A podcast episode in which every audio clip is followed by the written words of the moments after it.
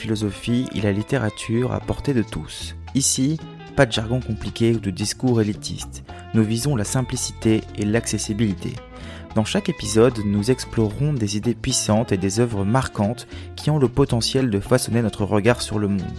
Que vous soyez un fervent amateur de philosophie, un lecteur assidu ou simplement quelqu'un qui cherche à donner plus de profondeur à sa vie quotidienne, vous trouverez ici de quoi satisfaire votre curiosité.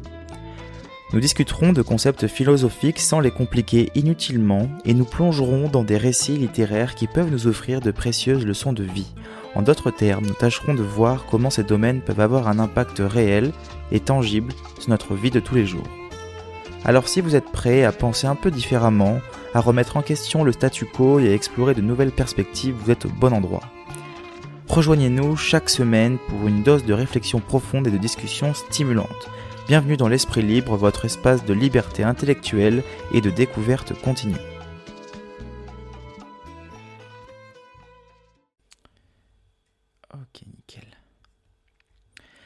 Bonjour à tous et bienvenue dans L'Esprit Libre. Je suis Christopher Laquiez et aujourd'hui nous faisons un saut dans le temps, au cœur des tumultes du XXe siècle, pour rencontrer l'un de ses penseurs les plus originaux et intrigants, Clément Rosset. Dans une Europe post-guerre où les illusions se déchirent et où la quête de sens prend une importance primordiale, Rosset surgit comme un phare illuminant la réalité dans toute sa crue vérité. Il nous parle d'un monde sans double, sans échappatoire, où la joie pure peut surgir de la reconnaissance du réel tel qu'il est. Pour nous guider dans ce labyrinthe de la pensée, j'ai le plaisir de recevoir aujourd'hui Marc Alpozo. Vous êtes professeur de philosophie, philosophe et aussi écrivain et critique littéraire, écrivant dans le magazine des livres, la presse littéraire, Livre Arbitre, et vous avez également été animateur d'émissions euh, philosophiques à la radio et vous avez écrit dans un collectif qui est sorti chez l'Aube du nom de Repenser le rôle de l'intellectuel, euh, dirigé par Daniel Schiffer Salvatore. Ça fait déjà une belle description. Bonjour Marc Alpozo, comment allez-vous? Bonjour, merci de me recevoir. Merci beaucoup de m'avoir invité pour parler de Clément Rosset, qui, a été d'abord un professeur, ensuite un ami, et puis euh, bon, ben, c'est quelqu'un euh, c'est quelqu'un qui a écrit une œuvre euh, assez considérable. Euh, vous l'avez vous-même lu, vous me l'avez dit avant qu'on commence cette émission. Euh, une œuvre dans laquelle on plonge, et on plonge peut-être la première, qui est une œuvre assez, complexe, tout en paraissant très simple. Moi, je, ne compte pas le nombre de gens qui m'ont dit que Rosset ne les a pas impressionnés, qui ne voient pas du tout l'intérêt de cette philosophie. je sais que quand j'étais à l'université avec lui, alors je n'enseignais pas à l'époque, hein, j'étais un jeune étudiant, un jeune étudiant en herbe, euh, j'étais quand même déjà assez vieux pour, euh, pour être un étudiant, parce que j'ai commencé la philo très tardivement. J'ai d'abord fait des études de droit, enfin c'est un peu compliqué. Et euh, j'étais en licence de droit, et bon, disons que je lisais Rosset, et un ami m'a dit que Clément Rosset enseignait à la fac de Nice, ce qui m'avait surpris. Je le voyais enseigner à Sorbonne, sous la coupole. Ah, c'est vrai. Bon, j'ai une histoire à raconter là-dessus, hein, mais bon, qui m'a été un peu soufflé par euh, mon ami euh, Espinoza. Mais euh, je, suis allé voir, je suis allé voir à la fac de, de philo, j'ai vu qu'il était là, et je me suis inscrit l'année suivante, bille en tête, enfin, en, je dirais, je m'étais inscrit en double cursus, pensant vagabonder, vous voyez, vagabonder, voilà, espèce d'âme errante, un fantôme qui passerait comme ça euh, euh, dans les couloirs et puis essayer de butiner un peu dans quelques cours de Clément Rosset et je suis tombé amoureux, non pas de Clément Rosset, mais de la philosophie. Donc euh, c'est Clément Rosset qui m'a amené la philosophie. C'est étrange de dire ça, mais c'est la vérité. Et j'ai été très longtemps un petit peu, comment dirais-je, surpris par cette œuvre, parce que c'est une œuvre, on va peut-être en parler, hein, j'imagine, on va sûrement en parler même, mais une œuvre qui est assez complexe. C'est pour ça que les gens qui pensent, qui disent, ou je ne sais pas s'ils le pensent, mais en tout cas qui disent que Clément Rosset ne vaut pas une minute de peine, je trouve ça très dommage. Euh, je vous rejoins à 100% parce que euh, moi, j'ai pas fait d'études de philosophie. Je suis un grand passionné de philosophie. Et euh, ma découverte, lorsque j'ai découvert Clément Rosset, ça a été simple. Le tout premier livre que j'ai lu, c'est Loin de moi. Je me rappelle euh, l'avoir lu en une soirée, l'équivalent de, 2 heures, 2 heures et demie. Il n'est pas très très long. J'ai pas dormi de la nuit. j'ai pris une claque, je me suis dit, dis donc, mais c'est incroyable, c'est vraiment incroyable. Et c'est après que je me suis rendu compte aussi, à la suite de tous les autres ouvrages, Le réel et son double, L'invisible et bien d'autres, ben, qu'au final, la notion que j'avais du double n'était pas forcément juste. C'était bien plus complexe que je pouvais l'imaginer. Et, euh, et, c'est vrai que ça. Alors, est-ce que vous, déjà vous pouvez, dans un premier temps, nous parler un petit peu de Rosset? Qui est-ce qu'il était? Déjà, Clément Rosset, je l'ai connu à partir de 1992. Donc, c'était plus le même Clément Rosset de 1976, par exemple, ou de 1986. Clément Rosset était en dépression. Clément Rosset était en dépression suite à, pas mal de choses et euh, il était très alcoolisé. Euh, il faut dire que Clément Rosset euh, euh, n'a jamais trop lésiné sur la bouteille. Bon, ça, c'était quelque chose qu'il qu'il assumait parfaitement. Donc, moi, j'ai connu un Clément Rosset en dépression. Il le raconte dans un livre paru en 99 aussi, comme Loin de moi, simultanément. Il publie Loin de moi et le, nom m'échappe, c'est la, la, route donc, Clément Rosset raconte sa dépression. Moi, je l'ai connu en dépression et je l'ai peut-être connu aussi un peu. Je vais, je vais, dévoiler quelque chose que je ne devrais peut-être pas dire là devant les, auditeurs, mais j'ai rencontré un homme assez cynique euh, qui n'était plus très à l'aise avec les étudiants. Je pense qu'il a été, dans son jeune temps, beaucoup plus à l'aise avec les étudiants qu'il ne l'était au moment où il était avec nous. Personnellement, je vais le dire clairement, j'étais fasciné par cet homme, fasciné par son intelligence, fasciné par son œuvre, que je connaissais depuis très longtemps. Ma mère m'avait euh, parlé de Raymond Rosset en 1988, à la suite d'une émission qu'il avait faite avec Michel Pollack. Et euh, je lisais Clément Rosset, j'étais encore, enfin, je sortais de terminale, je ne sais pas, enfin bref, j'étais adolescent. Ou jeune adulte, je venais avoir 18 ans. Vous voyez, je, avoir, je venais peut-être d'avoir 18 ans.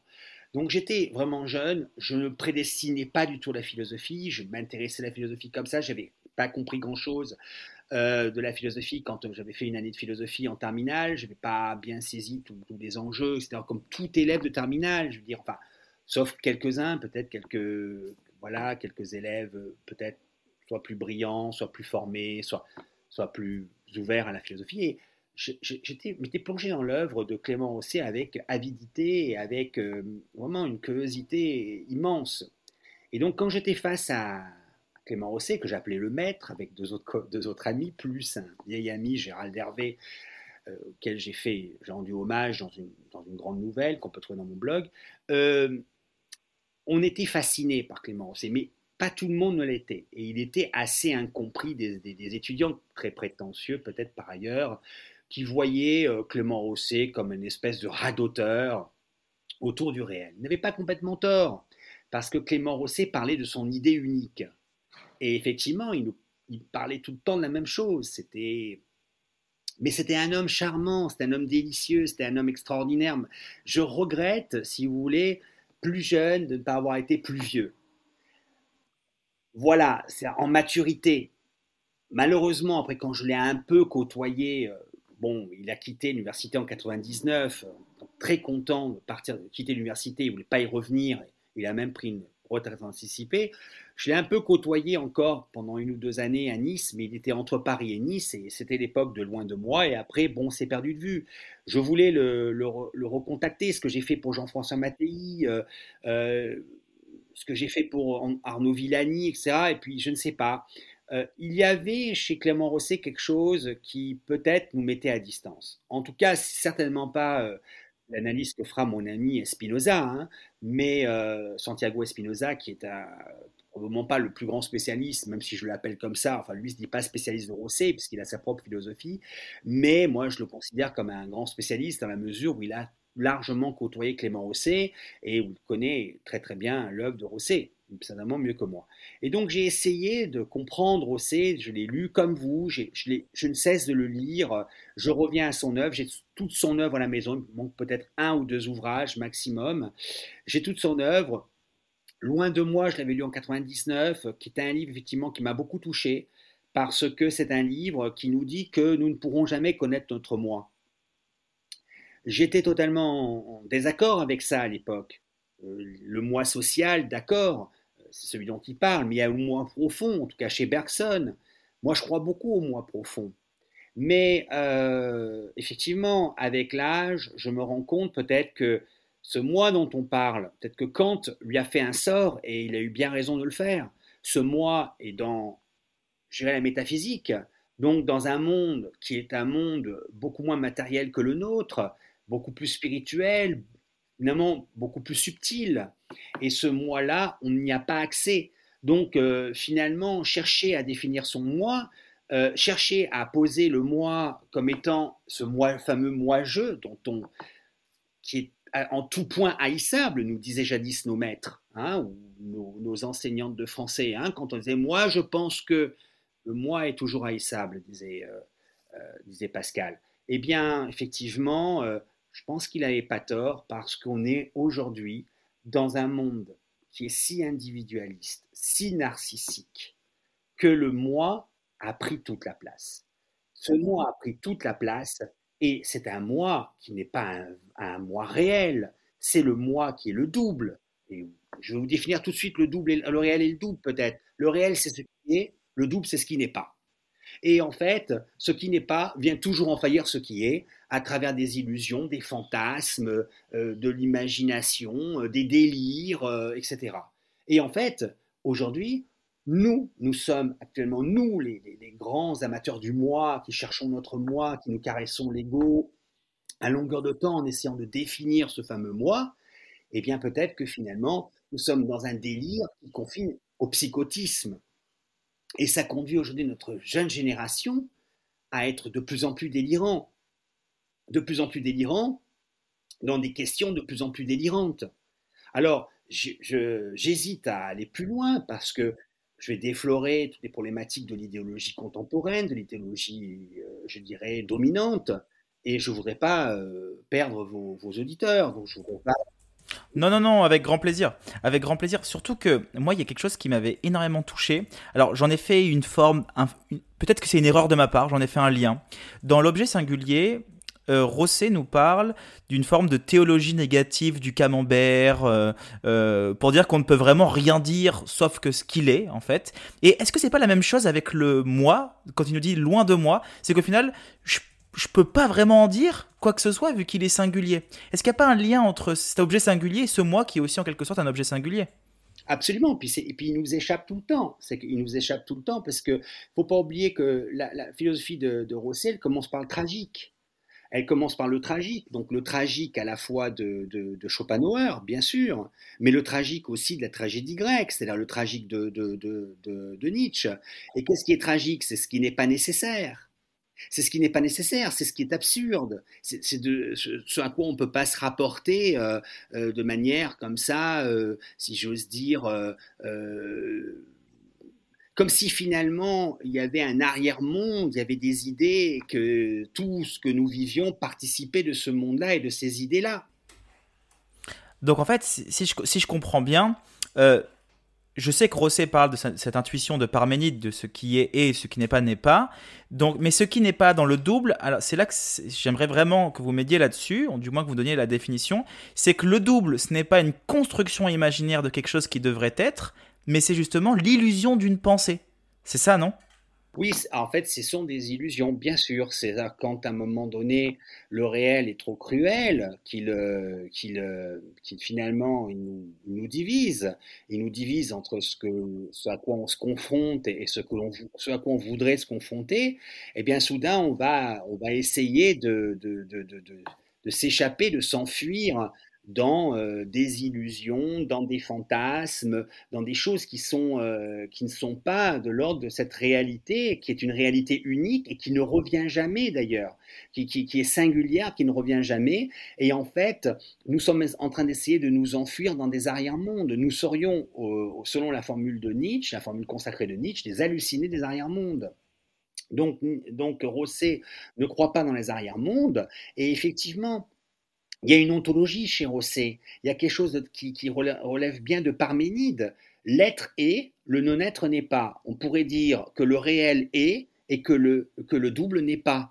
Et donc, on passe notre temps à s'enfuir dans ce qui n'est pas, à se réfugier dans ce qui n'est pas, pour ne pas se confronter à ce qui est.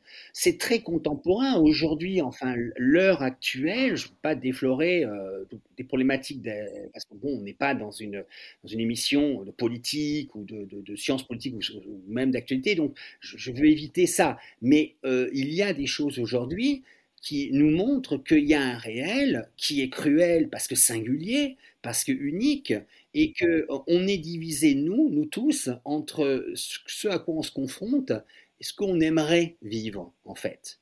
Et euh, c'est continuellement comme ça. Et euh, ce que nous dit, parce que c'est une sagesse en fait, euh, Rosset, c'est une vraie sagesse.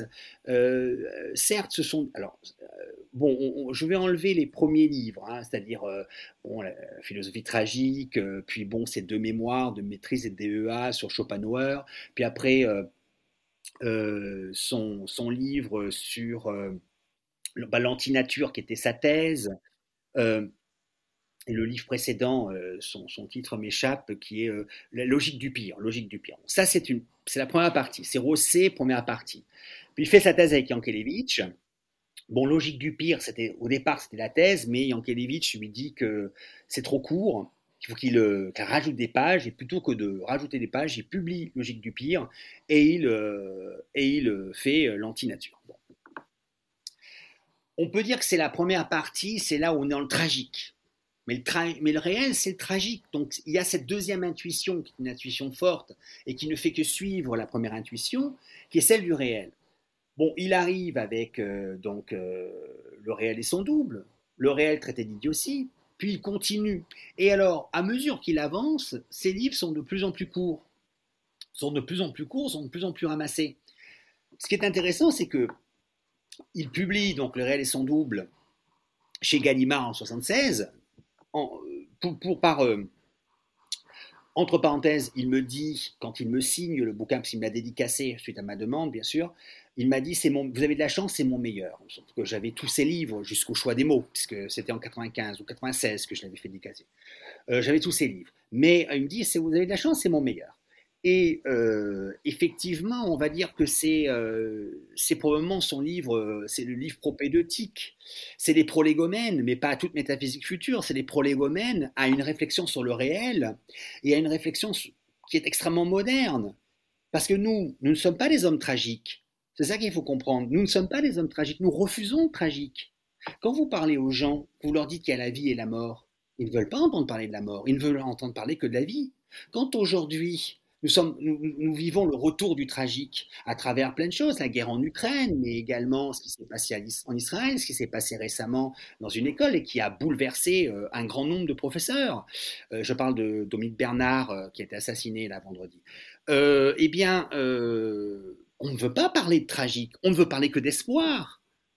On entend des collègues dire mais c'est insupportable, c'est insurmontable ce qu'on vit. Mais bon sang, euh, euh, on a autant on a autant pensé aux les lumières, euh, la, rationalité, la culture, etc. Pour finalement avoir des gens qui, qui font ça. Les gens ne veulent pas comprendre que le réel n'est pas à l'image de ce qu'ils s'imaginent. Le réel est réel, il se présente comme tel et il, et il est, si j'ose dire, il est euh, inintelligible au sens, que, au de la rose qui, fleurit sans pourquoi. Donc en fait, ce réel-là, quand Clément Rosset nous en parle dans, ses livres, surtout chez Minuit, on va dire qu'il ne, il ne rationalise plus. Ça n'est plus dans, dans une logique systémique. Ça devient une œuvre qui, par touche, un peu musical, je vous rappelle que la musique est très importante pour Rosset. La musique est fondamentale pour Rosset. Hein. Euh, la vie ne vaudrait pas le coup d'être vécue si elle n'était pas, si pas la musique, selon Rosset. Musique, euh, Rosset est un musicien, Rosset est un, est un pianiste, Rosset a écrit sur Mozart, Rosset euh, parle tout le temps de musique dans tous ses, quasiment tous ses livres. D'ailleurs, si je me rappelle bien, je crois que c'était notamment aussi pour ça qu'il s'entendait aussi bien avec Jean Kelevitch. Absolument, absolument, puisque ce qu'on ne sait pas de Yankelevitch, c'est qu'il a écrit beaucoup sur la musique et lui-même est pianiste, effectivement. Tout à fait, il s'entendait très bien avec, euh, et euh, euh, Rosset c'est presque une c'est presque une philosophie musicale en fait. C'est que c'est par c'est par touche c'est par touche impressionniste qu'il essaye d'approcher le réel parce qu'il comprend bien que on ne peut pas on ne peut pas définir le réel. Le réel c'est ce qui est fugace, c'est ce qui passe une fois et qui ne revient jamais.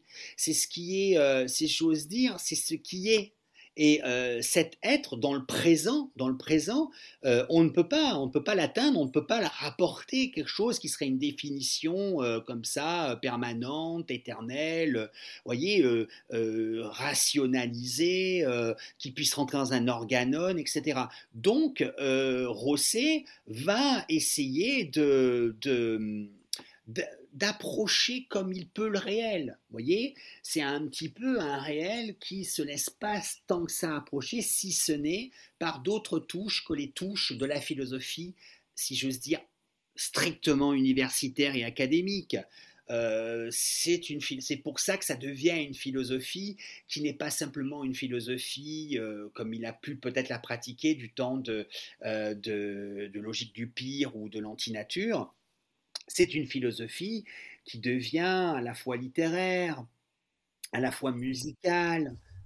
J'ai l'impression que, que euh, ce, Rosset dénonce énormément en fait la condition humaine à euh, toujours vouloir fuir quelque chose qui est sous prétexte qu'il est différent de ce qu'on aimerait qu'il soit. Euh, par rapport au fait que le réel est complètement indésirable. Hein. Euh, et là, pour le coup, ce qui est intéressant, c'est que est-ce que le double dans lequel on s'enfuit est une volonté de double? Est-ce que c'est quelque chose qui est volontaire ou est-ce que c'est quelque chose qui se fait tout seul? Ah oui, ça c'est tout seul, oui, bien sûr. C'est quand à un moment donné, euh, on, ne, on, ne, parvient plus à supporter le réel. C'est euh, euh, le moment où le réel devient insupportable à notre, vue. C'est dans, le, réel et son double, je vais essayer de vous le sortir alors je ne fasse pas tout tomber, dans le réel et son double, alors euh, quel endroit? C'est au tout début, c'est dans l'incipit du réel et son double, euh, vous avez à un moment donné, euh, alors je vais vous trouver le réel et son double, c'est là, attendez, moi j'ai l'école du réel hein, devant moi, hein, donc voilà. j'ai pas le, livre, le livre je sais pas où je l'ai mis, mais qu'importe. Donc rien de plus, plus fragile que la faculté humaine d'admettre la réalité, d'accepter sans réserve l'impérieuse prérogative du réel. Cette faculté se trouve si souvent prise en défaut qu'il semble raisonnable d'imaginer qu'elle n'implique pas la reconnaissance d'un droit imprescriptible. Celui du réel à être perçu, mais figure plutôt une sorte de tolérance conditionnelle et provisoire. Tolérance que chacun peut suspendre à son gré sitôt que les circonstances l'exigent, un peu comme les douanes qui peuvent décider du jour au lendemain que la bouteille d'alcool ou les dix paquets de cigarettes tolérés jusqu'alors ne passeront plus. Voilà. Donc dans cet incipit, vous avez exactement cette faculté que nous avons à la fois à accepter, tolérer le réel dans une certaine mesure, et puis à un moment donné, on ne tolère plus. Et c'est là où on passe dans le double. On se dit, non, ça c'est pas, c'est pas acceptable, je n'accepterai pas ça, donc en fait, le réel doit être autre chose. On peut prendre, on peut prendre la guerre, par exemple, on peut prendre la guerre voyez, puisque nous y sommes, hein, puisque nous sommes actuellement euh, dans un État qui ressemble de très près, en tout cas, à la guerre. Eh bien, euh, qu'est-ce qu'on peut dire de la guerre? On peut dire que la guerre est un état normal. Dans la nature, on voit bien que l'animal vit une guerre permanente, la guerre de tous contre tous, et qu'il est en danger permanent. Et puis il y a des moments d'accalmie où il n'y a pas de danger autour de lui et où il peut prendre du repos et où il peut vaquer à ses occupations et où il est libre. Ça veut dire que dans la nature, la plupart du temps, l'animal n'est pas libre. Pourquoi? Parce qu'il est en danger permanent et qu'il doit tout le temps faire attention à des, choses qu'il détermine, qui sont le, le danger, le danger de mort évidemment.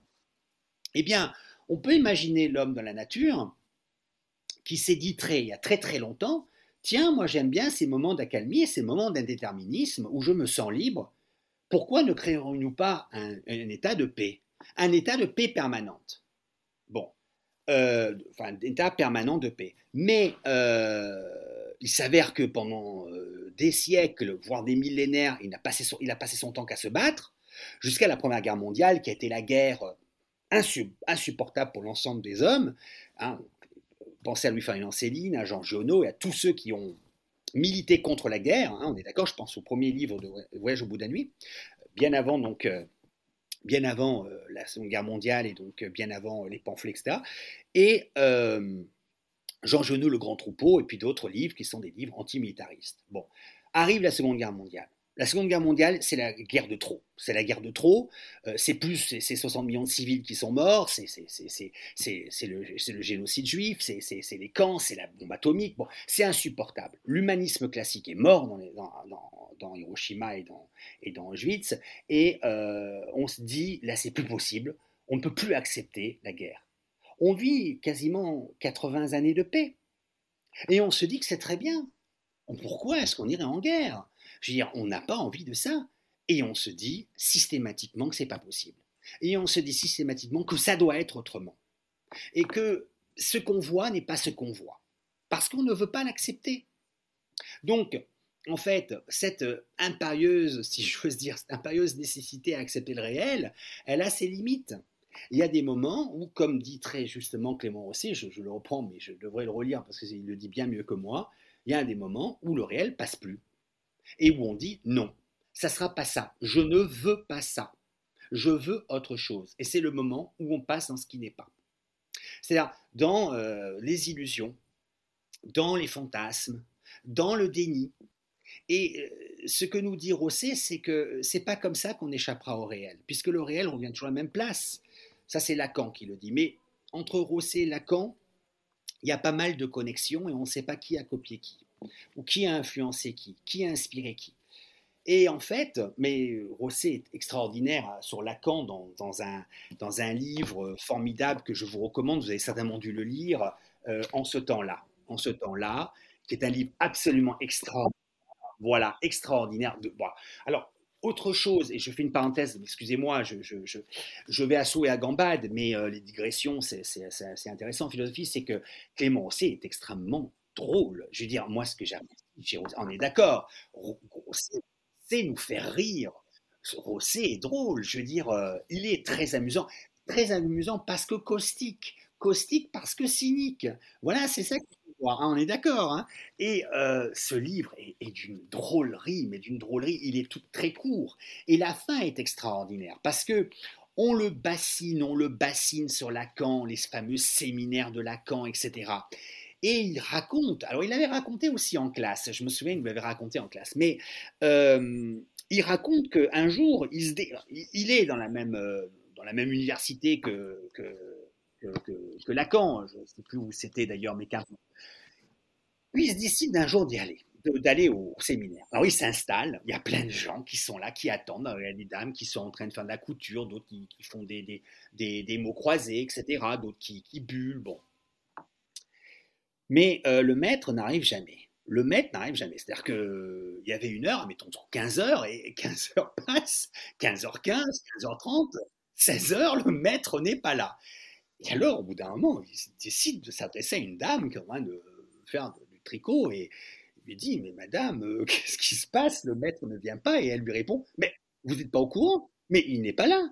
Il est parti en, déplacement euh, en Amérique du Sud. Donc il ne viendra pas aujourd'hui c'est extraordinaire. C'est-à-dire qu'en fait, ces gens venaient voir le maître tout en sachant que le maître ne venait pas.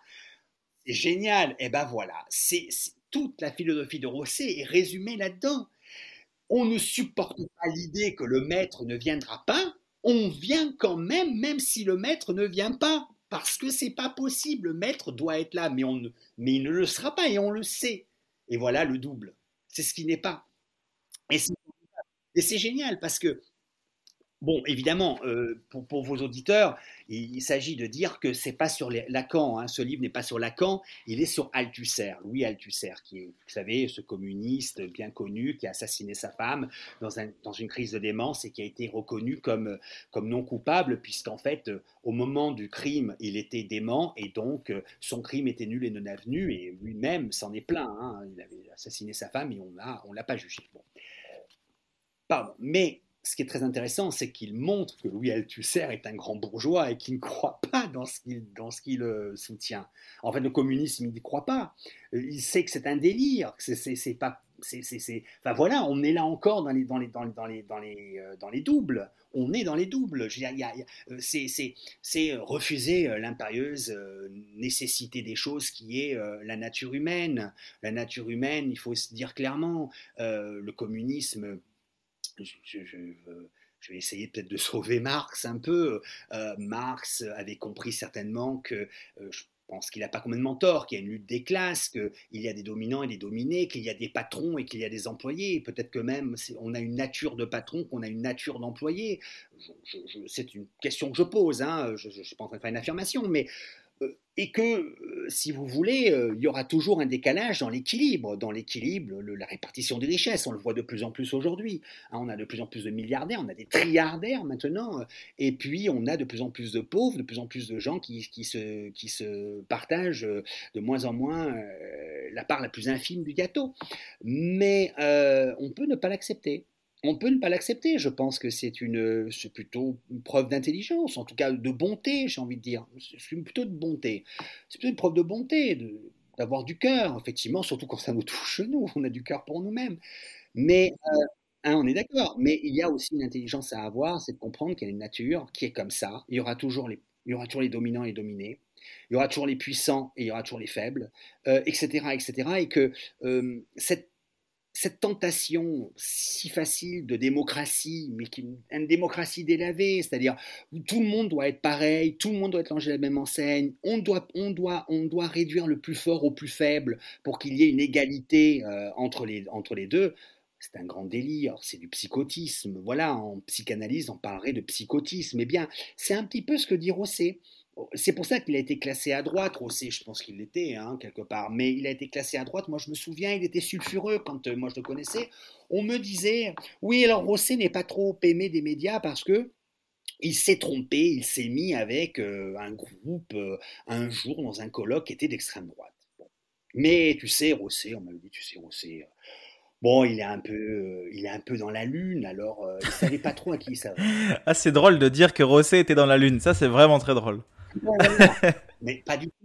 Rosset était quelqu'un qui, partageait, mais pas du tout les thèses extrême droite de Jean-Marie Le Pen de l'époque. Je veux dire, euh, pas du tout, pas du tout. C'était pas du tout quelqu'un comme on l'entend aujourd'hui, qui aurait été pétiniste ou bon.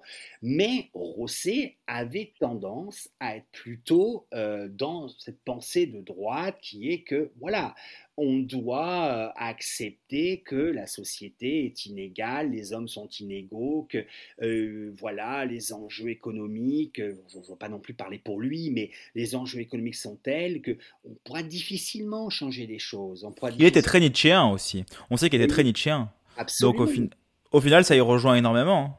Mais, complètement. Mais on pourrait parler d'un Nietzschéen de droite, alors peut-être, effectivement. Mais oui, bien sûr, euh, il était très Nietzschéen. Sa première œuvre, sa toute première œuvre, qui est une œuvre de jeunesse, s'appelle La philosophie tragique, c'est euh, Nietzsche. La seconde œuvre s'appelle le, le les euh, le monde et ses remèdes, c'est plutôt Schopenhauer. Voilà. Bon, j'ai tendance. Il revient aussi sur Nietzsche, je crois, dans La Force majeure. Absolument. une, analyse sur Nietzsche. Oui, parce que là, il parle de la joie. Et c'est ça que, effectivement, il faut, vous avez raison de, de m'en lancer là-dessus. C'est ce qu'il faut dire à vos, à vos, à vos auditeurs. C'est que euh, c'est pas juste accepter là, le, réel, c'est pas, pas juste de dire voilà, euh, les choses sont comme elles sont et puis voilà, c'est tout, faut les accepter, puis c'est tout, sinon c'est de tarte et, au lit. Euh, c'est pas ça l'idée, c'est d'accepter, finalement, c'est de, de restaurer la joie, c'est de, de nous réconcilier avec quelque chose qui est, qui est la joie tragique, c'est-à-dire accepter ce qui est. Le pire est toujours à venir, nous disait, nous disait euh. Et donc le pire est à venir, ça veut dire qu'il faut accepter ce qui est tel que c'est. La rose euh, fleurissant pourquoi? Eh bien qu'importe, soyons joyeux, puisque, puisque tout est foutu. Hein, puisque tout est foutu. Vivons dans la joie. Et je veux dire, la joie, alors, euh, moi ce que je, je conteste un peu à Rosset, c'est qu'il oppose la joie au bonheur. Pour lui, le bonheur, c'est un peu pour les cons. Je, résume, mais c'est un peu ça l'idée. Bon, le bonheur serait plutôt une thématique chrétienne. Et euh, Nietzsche, euh, Nietzsche, qui était anti-chrétien, comme vous le savez, qui, tirait à boulet rouge sur le christianisme, euh, ne supportait pas cette idée de bonheur. Et donc, il voulait absolument, si j'ose dire, nous imposer la joie que bien avant lui, Spinoza avait déjà thématisé dans son grand œuvre qui s'appelle L'éthique. Et on va dire que Rosset et c'est pour ça que j'aime pas trop sa première œuvre, débine le bonheur parce que le bonheur, voilà, c'est pas la joie. La joie, c'est quelque chose qui vient comme ça, c'est pas une construction. Il n'y a aucune construction, il n'y a aucune méthode pour arriver à ça. Il suffit juste d'accepter ce qui est. Et puis à partir du moment où on accepte ce qui est avec joie, ben écoutez, puisque tout est foutu, soyons, joyeux. Euh, euh, qu'est-ce qu'on peut faire? Ben, Buvons, euh, ben, ben, ben, philosophons, ben, rigolons. voilà, soyons, soyons dans une espèce de fontaine de jouvence que serait la joie. Le bonheur, c'est quelque chose qui peut se construire, qui peut être durable. Moi, je crois beaucoup au bonheur. Moi, je pense que le bonheur, c'est, c'est, probablement quelque chose de beaucoup plus calme et certainement de beaucoup plus permanent que la joie, puisque la joie, euh, bon, c'est un peu comme une érection. Hein. À un moment donné, euh, ça peut aussi ne pas marcher, vous voyez, je veux dire. Euh, Surtout qu'on dit souvent fou de joie. On dit souvent d'ailleurs d'être fou de joie et jamais d'être fou de bonheur. Hein. Oui, ah bah, mais complètement, parce qu'il y a, mais complètement, il y a un jaillissement. La joie, c'est un jaillissement. La, joie, c'est quelque chose qui vous emporte comme ça. Euh, bon, moi, j'ai pas vu beaucoup euh, Clément Rosset joyeux. Je l'ai vu beaucoup euh, moqueur, euh, je l'ai vu beaucoup se marrer d'un monde qui l'énervait parce que bon voilà, Clément Rosset très jeune, il a compris que tout était foutu pour des raisons X et Y que je voudrais pas révéler ici, mais il a compris que tout était foutu et donc il s'est dit bon bah allons-y. Moi, je suis beaucoup plus un philosophe du bonheur et je vous dis la vérité, je suis beaucoup plus un philosophe platonicien. Euh, moi, je crois beaucoup dans le monde des idées. C'est ce que j'explique à mes élèves. J'ai eu la gentillesse de dire que j'étais prof de philo. C'est vrai, j'enseigne la philo avec beaucoup de bonheur, beaucoup aussi de souffrance et de douleur, parce que c'est très dur d'être entendu des élèves, surtout aujourd'hui, dans un acte de masse, euh, parce que moi, je suis en terminale, et c'est vrai que mais grand plaisir en terminale, c'est là où on fait vraiment de la philosophie. Je ne suis pas dans le monde, je suis pas dans l'histoire de la philosophie, je suis vraiment dans la philosophie et, je, je, suis un peu comme un instituteur qui, qui apprend à des élèves à écrire et à lire, ben, j'apprends aux élèves à écrire et à lire philosophiquement et à construire des, problématiques, à construire euh, des jaillissements philosophiques, des raisonnements, des argumentations, etc. Et je suis à la base, donc je suis comme un instituteur. Instit, instit veut dire euh, donner euh, comme, un, comme une, une arête dorsale, une une, épine dorsale qui vous permettrait, une colonne vertébrale qui vous permettrait de marcher. Donc je donne la structure. Hein, euh, c'est ça, hein, un style, c'est la structure. Donc euh, je donne la structure, je suis à la base et moi je suis passionné même en STMG. Je donne des cours STMG. L'année prochaine, on voulait me les enlever, on me donner, parce qu'on voulait me donner une petite promotion des générales. J'ai dit non, moi je garde les STMG, c'est adorable les STMG, c'est super de les faire réfléchir. Et euh, donc faire réfléchir les élèves, c'est super. Et j'ai envie de dire, moi je suis un platonicien, c'est ce que je dis beaucoup à mes élèves. Euh, moi je crois dans le monde des idées. Je reconnais, je crois dans le monde des idées. Je crois qu'il y a des idées universelles, permanentes, éternelles. Euh, je pense que Spinoza a raison. Quand on est en troisième genre de connaissance, on ressent, on ressent par intuition hein, notre éternité. Moi en tout cas, je la ressens. Bon, après, euh, on pourrait discuter, est-ce qu'il y a un Dieu, est-ce qu'il n'y a pas de Dieu? Bon, euh, quelle, est la validité du judaïsme? Quelle est la validité du christianisme? Quelle est la validité de l'islam? J'ai tendance à penser que ces trois textes monothéistes sont magnifiques, disparaîtront euh, dans l'histoire de l'humanité seront remplacés par d'autres textes. Les religions ont toujours succédé aux autres religions, mais euh, ce qui est sûr, c'est que la science, qui est une croyance comme une autre, aura disparu, que la religion, enfin en tout cas euh, Dieu, ou en tout cas la spiritualité sera toujours là. Donc euh, voilà, donc moi le bonheur, c'est quelque chose qui me touche. La joie de Rosset, elle me touche beaucoup moins, je le reconnais. Mais il y a quelque chose de sublime chez Rosset, parce que, je vais vous dire, même s'il ne démontre pas ce qu'il dit, même s'il ne démontre pas, ou en tout cas qu'il n'est pas arrivé à le démontrer, quand vous le lisez, c'est la joie. Voilà, ça, je veux dire, on ressent. Voilà, c'est ça qui est formidable, c'est ça qui est extraordinaire, c'est que en fait, euh, Rosset, moi je lis, j'ai lu pendant ce temps-là, je me suis marré tout le long. Je veux dire, c'est un bonheur de lire Rosset. Alors il y a des moments qui sont difficiles, je ne dis pas le contraire, parce que c'est un philosophe rigoureux. Il ne faut pas oublier l'aspect extrêmement rigoureux de Rosset, l'aspect extrêmement créatif de Rosset. Par exemple, le Nietzsche de Rosset, c'est, c'est pas le Nietzsche de Bataille, c'est pas le Nietzsche de Klosowski, c'est pas le Nietzsche de Deleuze, c'est le Nietzsche de Rosset. Et c'est un, un Nietzsche qui, effectivement, est à fond dans la joie. C'est, il nous démontre que ce que veut susciter en nous Nietzsche, ben c'est la joie. Donc, quelque part, j'ai envie de dire, quand on lit La force majeure, on, ressent la joie de comprendre quelque chose qu'on n'avait pas compris jusqu'à présent parce qu'il l'explique quand même de manière très très simple.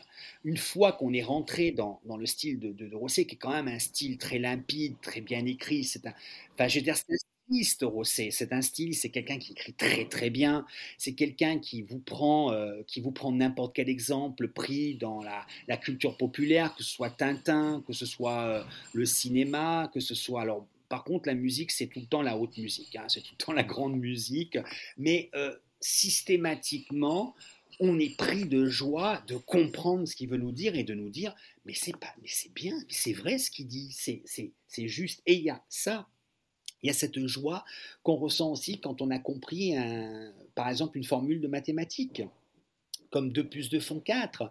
Je veux dire, on, ressent une joie, et cette joie est celle de quelqu'un qui a compris que c'était nécessaire et que ça ne pouvait pas être autrement que comme ça, et qui se sent libéré de tout un tas de doutes, de tout un tas d'erreurs et de tout un tas de caprices. Donc voilà un peu euh, ce qu'on peut dire de Clément Rosset, je veux dire, euh, au niveau de, de l'œuvre elle-même et de ce fameux double. C'est vrai que c'est vrai que Clément Rosset. Enfin, moi, j'invite tout le monde à lire Clément Rosset. C'est un travail, mais c'est un travail qui est extrêmement satisfaisant. Euh, ça, ça va à l'encontre des idées communes aujourd'hui aussi, en quelque sorte. Hein. Il va complètement à contresens de tout ce qu'on a l'habitude de voir. Et alors, moi, j'ai eu une question récemment. Euh, je parlais avec des amis, on parlait de Rosset. Ils me disaient, mais euh, Nietzsche est un philosophe de la réconciliation. Spinoza l'est aussi euh, Rosset, c'est un peu la résignation. On a, tendance à penser que il serait, c'est ok, il faut accepter le réel et puis c'est tout et puis soyons heureux. Alors moi je pensais, ça c'est un avis qui est personnel, vous allez me dire justement euh, ce que vous en pensez par rapport à ça, c'est que il est dans la réconciliation dans le sens où Rosset peut-être veut qu'on continue à désirer ce qu'on a déjà. Est-ce qu'il n'y a pas cette, cette, action de désir sur ce qu'on a?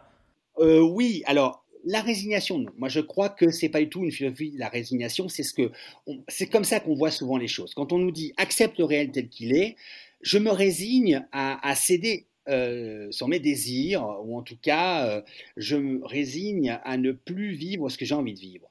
Moi, je crois que c'est plutôt l'acceptation. Accepter le réel, c'est finalement accepter quelque chose qu'on ne comprend pas. C'est accepter qu'il n'y a pas d'intelligibilité dans ce monde, que les choses sont ce qu'elles sont et qu'il faut les vivre sur le mode du tragique. C'est-à-dire, le tragique, je me dis, c'est sans nécessité, et sans nécessité, ça veut dire sans explication. Quand Oedipe, et, qui est cité hein, dans le, dans le, quand Oedipe essaye d'échapper à, à, à, son fatum, son fatum, c'est-à-dire finalement à un destin, mais je préfère dire fatum parce que destin déjà, ça a une connotation très très américanisé finalement. Quand on dit accepte ton destin, ça veut dire en fait accepte ce que toi tu veux faire de ta vie. Voilà. Accepte que tu as une vie euh, extraordinaire, euh, c'est think big and kick ass, euh, comme diraient les Américains.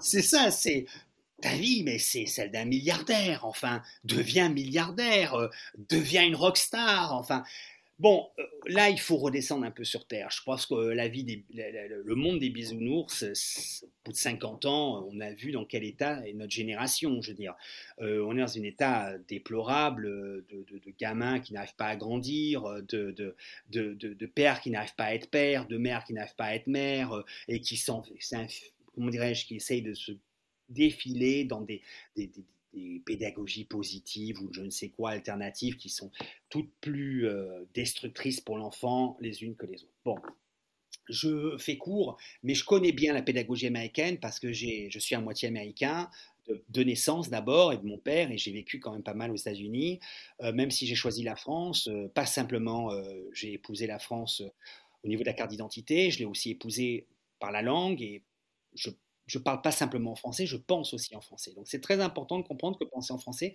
c'est pas comme penser en anglais. Euh, et puis bien sûr, euh, j'ai épousé évidemment la littérature française, euh, la philosophie, bon voilà, des valeurs françaises, la grande musique, bon la monarchie, c'est très français la monarchie, enfin c'est très européen. Un Américain comprend rien à la monarchie. C'est quoi ce truc quoi Lui c'est un démocrate, c'est un grand démocrate l'Américain pas trop démocrate. Je crois que Rosset n'était pas trop non plus. Je balivernes, vous voyez, c'est des illusions tout ça. Mais euh, euh, pour revenir à ce que je disais, euh, Rosset nous dit il y, y, a une fatalité, il y a un fatum. Bon, d'accord, il y a un fatum. Ce fatum, c'est Oedipe. Oedipe est né, on annonce à ses parents qu'il tuera son père et qu'il épousera sa mère. Donc on essaye de le balancer dans le, fossé, enfin plutôt dans, le ravin, mais euh, la personne qui était en charge de, cette euh, horrible mission n'a pas le courage de le faire. C'est une jeune fille de 16 ans qui est une, qui est une bonne à tout faire, une servante, et elle, l'attache par le pied, d'où Oedipe, le nom Oedipe, et euh, il, est retrouvé par une autre famille royale, d'une autre ville, et bon, on ne lui dit pas le, terrible secret. On ne lui annonce pas qu'en fait, il n'est pas l'enfant de, sa mère, ni euh, le fils de son père. Et alors, euh, quand il va, euh, quand il va consulter l'oracle, ben, il apprend le terrible destin, le terrible anathème. Il va tuer son père et épouser sa mère. Donc il s'échappe. Et c'est là où, en voulant fuir le réel, c'est-à-dire il a voulu fuir ce qui est, ce qu'il fallait accepter, c'est ce qu'il fallait accepter, mais qui est très dur à accepter. Eh bien, euh, il va précipiter son destin. Donc, il est à l'origine même de son destin, puisque finalement, c'était déjà prévu. Le réel, on veut le fuir, et c'est en le fuyant qu'on finit par, par, par, par, se jeter dedans. Voilà, il y, y a, pas mal de, de, Le calife et le vizir aussi, que je raconte souvent, euh, qui est génial comme histoire. Voilà, euh, la mort à Samarcande. Et effectivement, c'est quelqu'un à qui on annonce que ce soir, la mort viendra chez lui. Bon. Donc lui se dit, oh là là, la mort va venir me chercher. Je crois que la mort viendra chercher ce soir. Bon, ben, comme elle sait où j'habite, moi, je vais me barrer le plus loin possible. Comme ça, eh ben, elle ne pourra pas me prouver. Donc il part, il part, là, et au plein milieu du chemin, il passe par un marché, il croise un ami. Et euh, l'ami lui dit, mais qu'est-ce que tu fais là? Tu es tellement loin de chez toi. Il fait, mais je pars à Samarcande, la mort vient me chercher ce soir chez moi. Alors l'ami euh, lui dit, ah bon, c'est quand même très étrange son histoire. Et là-dessus, la personne en question voit la mort passer sur le marché. Mon Dieu, la mort est là, tu vois, elle part me chercher, je file.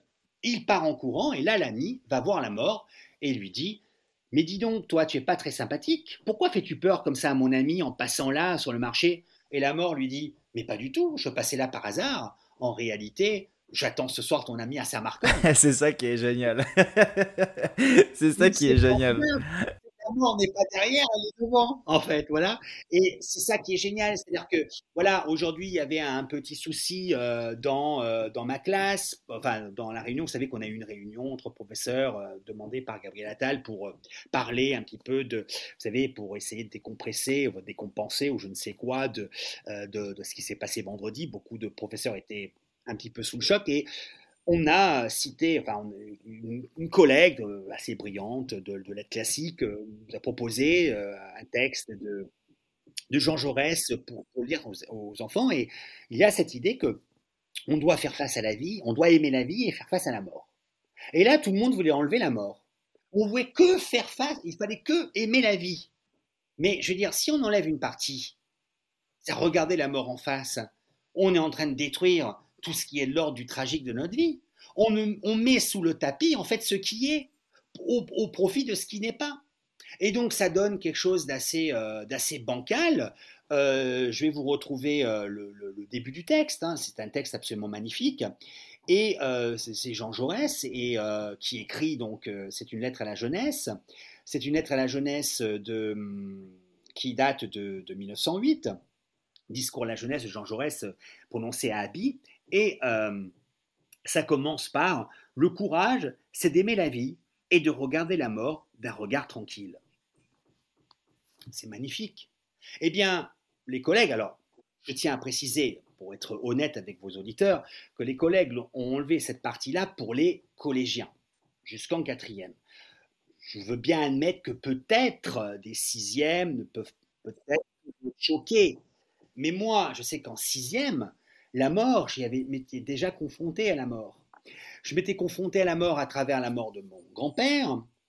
je m'étais aussi confronté à la mort d'une vieille, d'une dame assez âgée qui était russe, qui était réfugiée à New York et qui habitait dans un studio à côté de mon appartement dans la 87e rue.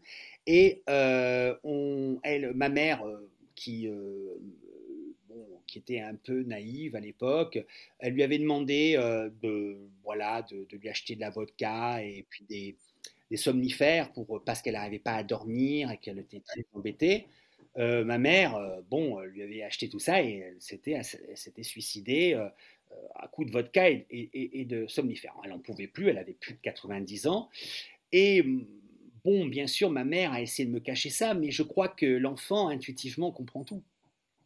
Et à partir de là, euh, j'avais trois ans et demi ou quatre ans et euh, j'ai euh, commencé à parler que de la mort. Et puis je me suis posé la question, la question originale, hein, originelle de la philosophie pourquoi est-il plutôt quelque chose plutôt que rien? Alors je ne me suis pas posé de cette manière-là, évidemment.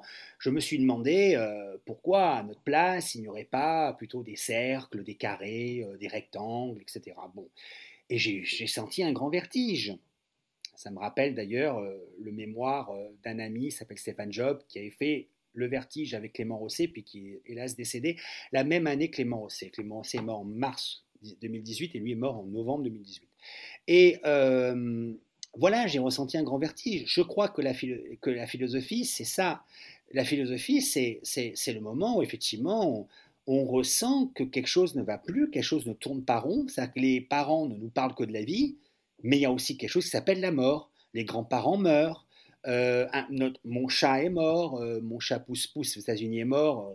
Euh, et cette dame est morte. Et je crois que vouloir mettre sous le tapis l'idée qu'on doit regarder en face la mort et que la mort fait partie de la vie, eh bien, on est complètement dans le déni de notre époque, qui est le déni, je dirais, des Américains, qui sont extrêmement cheesy, comme diraient les Américains. Ils sont très cheesy, c'est-à-dire qu'en fait, ils sont très bisounours. C'est il faut que tout euh, soit euh, tout soit doux, tout soit sucré, tout passe crème. Et on va pas parler de la mort, on va pas s'assombrer. Il faut être positif. Voilà. Be positive, comme diraient les Américains. Il faut être positif. Mais nous, les Français, c'est pas notre culture. L'Europe, c'est pas notre culture. Nous, nous, nous venons de la Grèce antique. Nous venons de la Rome antique. Nous savons que la vie est tragique. Voilà. La vie est tragique, et nous vivons en ce moment le retour du tragique et nous ne l'acceptons pas. Nous ne l'acceptons pas parce que nous n'avons plus les armes, parce que nous, n'acceptons pas qu'il peut y avoir des moments qui ne soient plus des moments d'espoir, mais des moments de désespoir. Et que le désespoir et l'espoir, ce sont des effets de miroir. L'espoir et le désespoir se parlent, et que parfois, vivre en désespéré, eh bien, ça a été le vœu de certains, de certains philosophes et de certains écrivains. Je pense par exemple à André Gide, qui espérait mourir en désespéré. Et alors, que veut dire, que veut dire vivre en désespéré? Eh bien, c'est ne plus rien espérer et ne plus rien craindre. Donc, absolument. Et donc, c'est être libre. Parce que quand on, quand on espère quelque chose ou quand on désire quelque chose, on est déterminé par ce qu'on désire. C'est Spinoza. Spinoza nous dit bien, est-ce qu'une chose est désirable parce que vous la désirez Ou est-ce que c'est parce que vous la désirez qu'elle est désirable? Ben, Évidemment que c'est la deuxième réponse. Je, ne, je, ne rends, une chose qui n'est pas en soi désirable, désirable par les projections que je, je, que je plaque sur cette chose, et ces projections sont des projections de désir. Donc, à partir du moment où je ne désire plus rien, mais que je ne crains plus rien, alors je suis libre. Si je ne désire plus vivre 3000 ans, et que je ne crains pas la mort demain, je suis libre aujourd'hui de vivre ma vie comme je l'entends. Mais c'est parce que je crains de mourir que je m'enchaîne dans des illusions dans des fantasmes et dans des déterminismes qui sont négatifs pour moi parce que c'est ça le double. C'est tout ce qui n'est pas.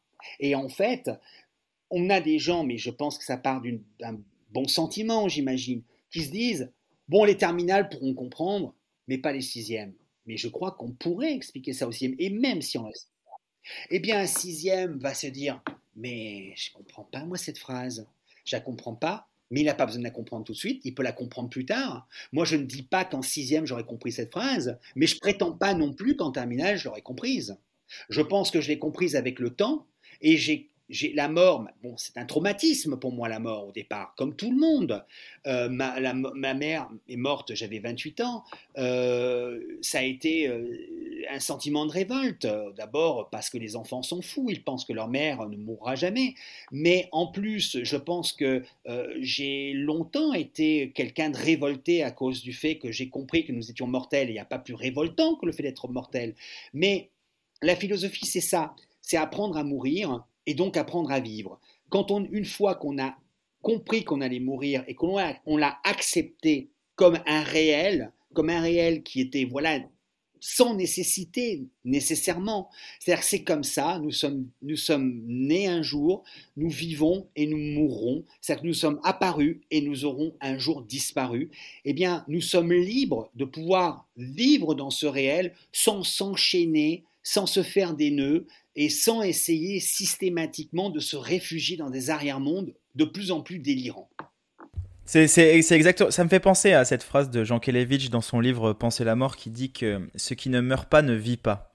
Et au final, c'est ça. Hein. Peut-être que si on avait plus conscience de la mort, on passerait plus de temps à vivre, en quelque sorte. Merci beaucoup, euh, Monsieur Alpozo, c'était génial. Euh, franchement, j'ai passé un super bon moment.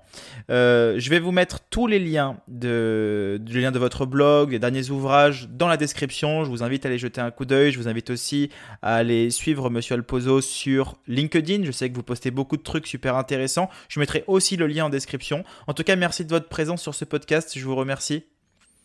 Merci à vous. Merci beaucoup. Et puis à tous les auditeurs, n'hésitez pas à partager ce podcast, à le liker, à nous faire des petits retours et à aller suivre Monsieur Alpozo. Je vous remercie. Ciao ciao.